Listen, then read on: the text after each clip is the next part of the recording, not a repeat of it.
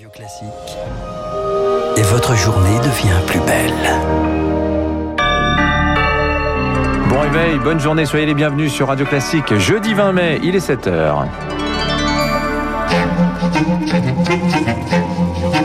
6h30, 7h30, la matinale de Radio Classique avec Dimitri Pavlenko. Et à la une ce matin, un slogan, le problème de la police, c'est la justice. Retour sur la manifestation des policiers hier à Paris, nous y étions.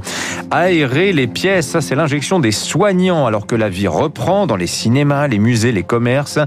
Les soignants qui alertent sur la nécessité de bien respecter toujours les gestes barrières. Et puis, la vaisselle jetable, les emballages alimentaires, c'est plein de produits chimiques dangereux pour notre santé. Euh, Des ONG européennes tirent la sonnette d'alarme. Radio Classique. La une, évidemment, cette démonstration de force des policiers hier après-midi à Paris. Plusieurs milliers, 35 000 d'après les organisateurs, se sont rassemblés devant l'Assemblée nationale pour réclamer plus de sévérité contre les agresseurs des forces de l'ordre. Presque tous les partis étaient représentés, à l'exception de la France insoumise. Jean-Luc Mélenchon dénonçant une manifestation à caractère factieux. Présent également le ministre de l'Intérieur, Gérald Darmanin, qui a brièvement salué les manifestants.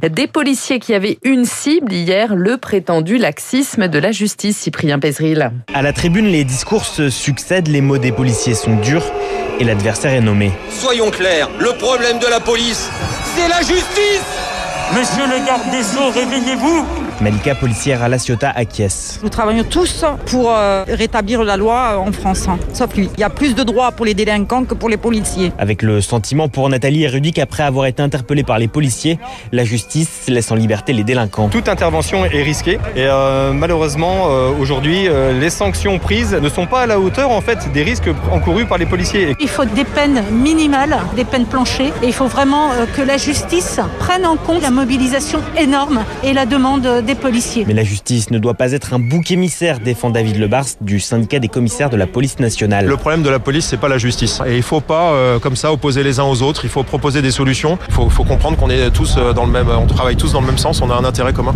Et hier, au même moment, devant le Sénat, Jean Castex a défendu l'action de son gouvernement pour la sécurité, tout en reconnaissant qu'il fallait, je cite, réparer le service public de la justice et tous les maillons qui font défaut. Et ciblé par les manifestants, on vient de l'entendre, le garde des Sceaux, Éric Dupont-Moretti, n'a pas manqué de répondre aux critiques. On l'écoute. On ne peut pas tout démolir à des fins électorales ou électoralistes.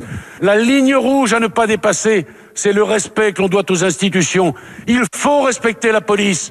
C'est une absolue évidence. Mais il faut également respecter, respecter la justice.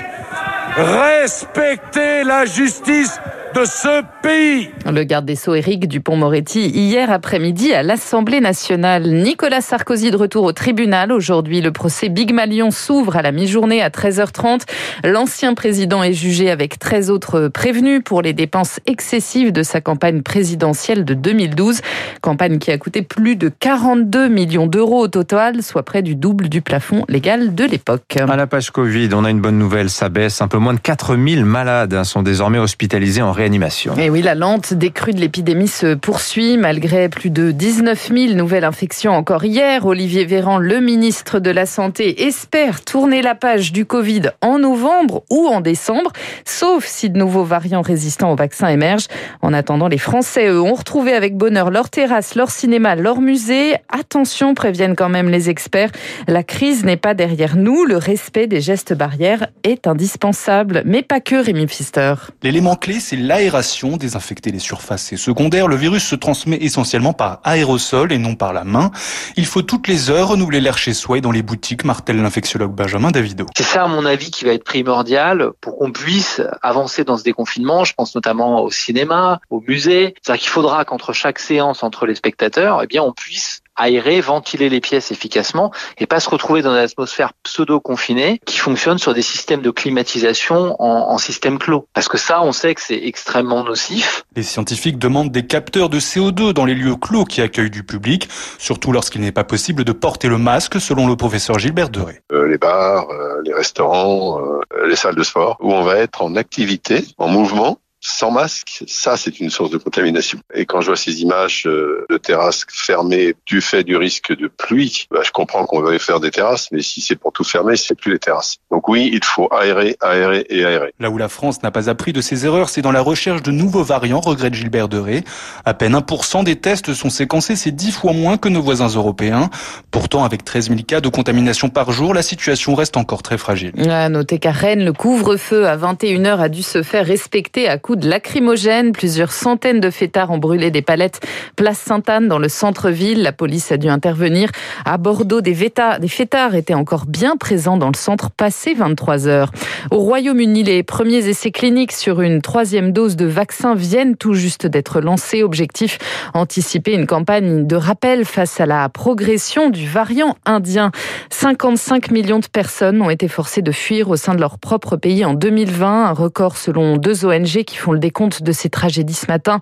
Les trois quarts sont des déplacés climatiques. Cyclones, moussons, pluies torrentielles ont frappé des zones densément peuplées en Asie et dans le Pacifique, entre autres. Des emballages jetables contaminés par des polluants chimiques. On les appelle les perfluorés ou PFAS. Ils sont massivement utilisés pour leur résistance à l'eau, à la chaleur. Selon une étude publiée ce matin par huit ONG européennes, ils sont trop présents dans les emballages alimentaires, mais aussi la vaisselle jetable Fleur De Génération Future. Sur les 42 produits analysés, 32 semblent avoir été traités intentionnellement avec des PFAS et on a retrouvé des niveaux jusqu'à 60 fois plus élevés pour certains échantillons que le seuil de référence qui a été établi euh, par les autorités danoises. Des études ont montré que les PFAS présents dans les emballages peuvent migrer dans les aliments, ce qui peut nous conduire à en ingérer. Le problème, c'est que les effets de quelques dizaines de PFAS ont été étudiés et parmi les effets observés, on peut déjà citer l'augmentation du risque de cancer, une atteinte au système reproductif. C'est des choses qui doivent nous alerter au niveau, euh, au niveau sanitaire. La situation au Proche-Orient, la laborieuse marche diplomatique se poursuit pour obtenir un cessez-le-feu. La France a déposé, vous le savez, une résolution au Conseil de sécurité de l'ONU sans parvenir à obtenir le soutien des États-Unis.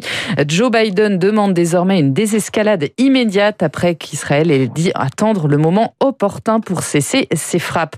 À noter qu'à Paris, les défilés pro-palestiniens sont de nouveau interdits le week-end prochain. Les manifestants pourront toutefois se rassembler place de la République. Une nuit en train couchette avec Jean Castex à bord. Le, le mythique Paris-Nice reprend du service, c'est vous qui le dites, Dimitri. Ce soir, une dizaine de lignes nocturnes doivent voir le jour d'ici 2030. Enfin, le football, le PSG, vainqueur une fois de plus de la Coupe de France. Solide et emmené par un Kylian Mbappé impitoyable. Les Parisiens ont dominé largement Monaco hier soir, score final 2-0. C'est la quatrième fois quand même que le club de la capitale remporte la Coupe. C'est pas la quatorzième fois Quatorzième fois, je ah quatrième. Plus que Oh là ça, là. Ouais. Quatorzième, En quand tout cas, je même. retiens qu'une euh, un voyage en train couchette avec Jean Castex, ça vous branche pas. C'est pas pour moi pour ce Voilà. soir, non.